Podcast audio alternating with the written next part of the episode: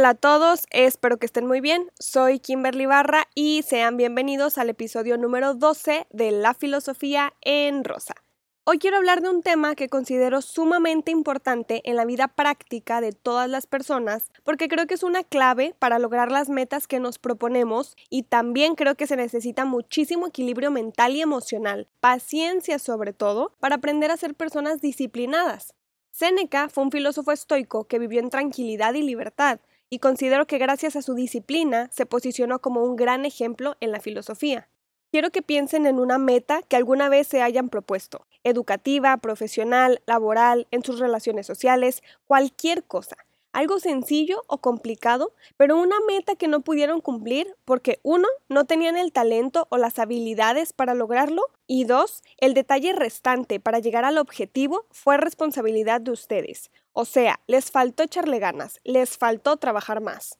Cuando nos proponemos un objetivo, una meta, y solamente nos enfocamos en disfrutar el final sin considerar si vamos a ser capaces de lograrlo por nuestras limitaciones, la dificultad, los sacrificios, el cansancio durante el camino para terminar algo, probablemente hay un concepto que nos está haciendo falta, la disciplina. Y quiero hablar un poquito de las distintas connotaciones de la disciplina, lo negativo, lo positivo. Creo que hay una línea bastante delgada entre las consideraciones que tomamos cuando nos educan con disciplina y es porque desde la infancia comienza todo.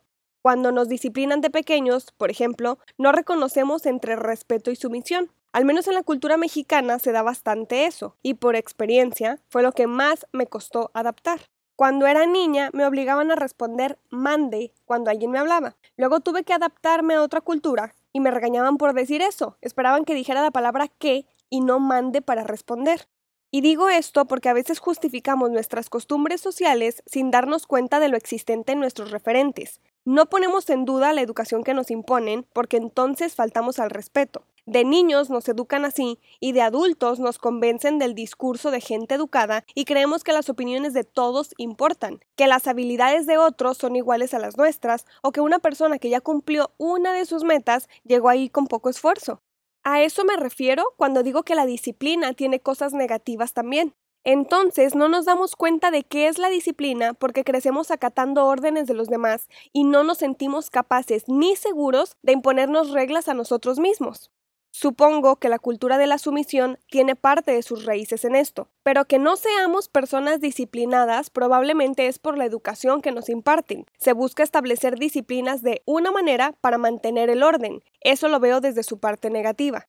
A veces creemos que la disciplina es trabajar y no descansar para llegar a una meta que tenemos, y creo que la disciplina va más allá de eso. Es una forma de vida que decidimos desarrollar cuando tenemos objetivos y conocemos nuestras limitaciones. No es comportarnos de una manera mecánica para cumplir una meta en un tiempo determinado y luego continuar una vida de vicios. Eso es como ponerte a dieta dos semanas para entrar en un vestido y luego dejarle tu figura al Espíritu Santo para ver cómo te ayuda.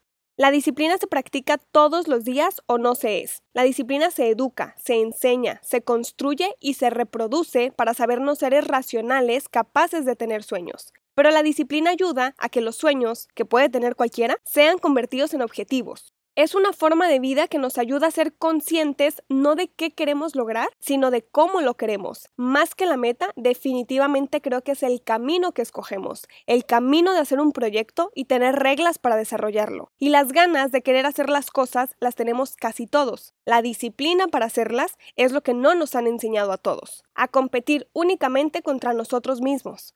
Si aprendemos a ser disciplinados en la vida desde la forma de alimentarnos, ejercitarnos, cuidar de nosotros mismos tanto física como mental y emocionalmente, podríamos aprender a vivir todos los días con disciplina. Y no es imposible, tampoco es algo que se sufre. Bueno, de repente cansa, Cumplir los compromisos que nos hacemos a nosotros mismos son los más difíciles de desarrollar. ¿Y por qué? Quizá porque socialmente nos enseñan a quedar bien con otros aunque no nos sintamos cómodos con eso. Y cómo nos sentimos bien con nosotros mismos a nadie le importa. El mundo está hecho para mostrarle disciplina a los demás y realmente eso me da muchísima pereza. No creo que vaya por ahí. Cuando queremos ser ejemplo de vida únicamente para nosotros mismos, cuando esperamos funcionar y sentirnos bien de la mejor manera posible y en todos los ámbitos de nuestra vida posible, al ser ejemplo de nosotros mismos para nosotros mismos, empezamos a conocer nuevas caras en nuestra personalidad, conocemos nuestros propios límites y aprendemos a ser capaces de crear cosas nuevas. Tener disciplina no siempre es fácil ni divertido, a veces ni siquiera hace feliz, pero definitivamente en lo personal me ha ayudado a estar donde estoy y a lograr lo que he logrado para mí misma y de lo cual me siento satisfecha. Esta idea de disciplina en el cuidado de sí mismo lo considero fácil de entender con la filosofía estoica. Los estoicos fueron pensadores que vivieron desde el siglo III a.C. La filosofía se veía como la solución a los problemas de la vida. Se consideraba la ética como herramienta para vivir libres y tranquilos, y esa era la meta por la que trabajaban los estoicos. Para ser personas libres, renunciaban a los bienes materiales, mientras se necesitaran cosas externas, innecesarias para sobrevivir, se dependía de algo más que la comida y el oxígeno. Por lo tanto, se dependía de un objeto o de los placeres, y eso hacía imposible la libertad. Séneca nació en Córdoba, España, en el año 4 a.C. y murió en el 65 después de Cristo. Vivió y se educó en el auge del Imperio Romano, así que aprendió sobre elocuencia, poesía, filosofía y toda su vida vivió siendo un estoico. Pensaba en la moral, la virtud, en hacer el bien para sí mismo y para los demás. Reflexionó sobre sus emociones, sentimientos, estados de ánimo, trataba de ser imperturbable y trataba de mantenerse estoico ante cualquier situación. Es decir, así viviera algo muy bueno muy malo, trataba de mantenerse tranquilo, equilibrado, analizaba la vida, la felicidad, la muerte, y entonces reconocía que dependía de él y que no. Séneca pasó a la historia porque fue un filósofo muy congruente en todo lo que dijo con la vida que llevaba. Él creía y defendía que una vida estoica necesitaba superar los miedos, los placeres, tener un dominio de sí mismo y vivir toda la vida en estado de tranquilidad pasara lo que pasara, pues solamente así se era libre, se vivía sin ataduras a algo. Él renunció a los lujos de su familia, se fue a vivir con lo necesario para poner en práctica su filosofía. Todos los estoicos creyeron que solamente se llegaba a la razón una vez que se superaran los placeres y los deseos. Llegar a la razón era vivir conforme la naturaleza, disfrutar de ser virtuosos y renunciar a lo innecesario, lo que todo el mundo quiere porque todo el mundo tiene. Así he ido aprendiendo a depender de las cosas lo menos posible y disfrutar lo que tengo de la manera que se presenta, en el momento que se presenta. Aprender que las cosas duran el tiempo que tienen que durar, que todo lo que comienza termina, todo lo que creamos como seres finitos es finito también. La filosofía estoica me gusta para tratar de mantenerme tranquila e imperturbable ante las situaciones que pueda vivir y que están fuera de mi control. Cada disciplina de cada persona que he conocido es distinta y las personas que más admiro son las que disfrutan el camino que viven mientras llegan a una meta, quienes saben que los sacrificios personales son fructíferos aunque no sean fáciles siempre.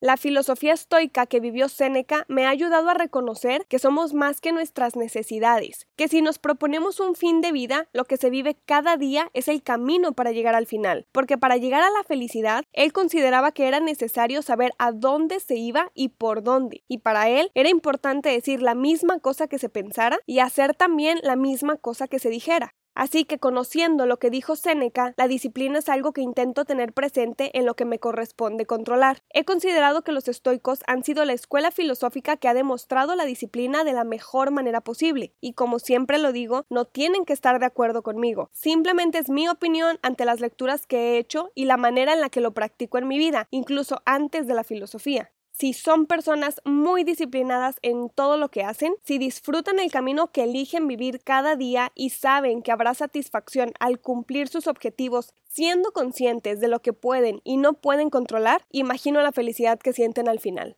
Cada persona tenemos ideas diferentes sobre lo necesario, sobre lo que controlamos, sobre la libertad. Séneca consideraba que lo necesario nos haría racionales, que vivir de esta manera ayudaba a concentrarse en la búsqueda de la libertad y por lo tanto se era feliz. La filosofía estoica me parece maravillosa de vivir, muy difícil, pero con ganas y disciplina supongo que nos reconocemos en el camino a la tranquilidad. Seneca enseñaba a sus alumnos a trabajar desde la individualidad. Cada uno debía conocerse a sí mismo para estar en estado de tranquilidad, y me parece que lograban ser imperturbables gracias a la disciplina con la que vivían sus días. Intentaban controlar sus emociones, sus pensamientos ante la naturaleza, ser estoico era cuidar lo que dependía de sí mismo en un mundo que no está bajo el control de los seres humanos, y pienso que en el siglo XXI nos hace falta mucho de eso. Podemos comenzar a ser personas disciplinadas cuando sabemos qué depende de nosotros y sabemos de qué manera controlar y equilibrar eso, porque no todos podemos hacer lo mismo y nadie puede hacer todo. La disciplina ayuda muchísimo a llegar a los objetivos, pero objetivos que estén a nuestro alcance, que sepamos que podemos cumplir gracias a nuestras habilidades físicas e intelectuales.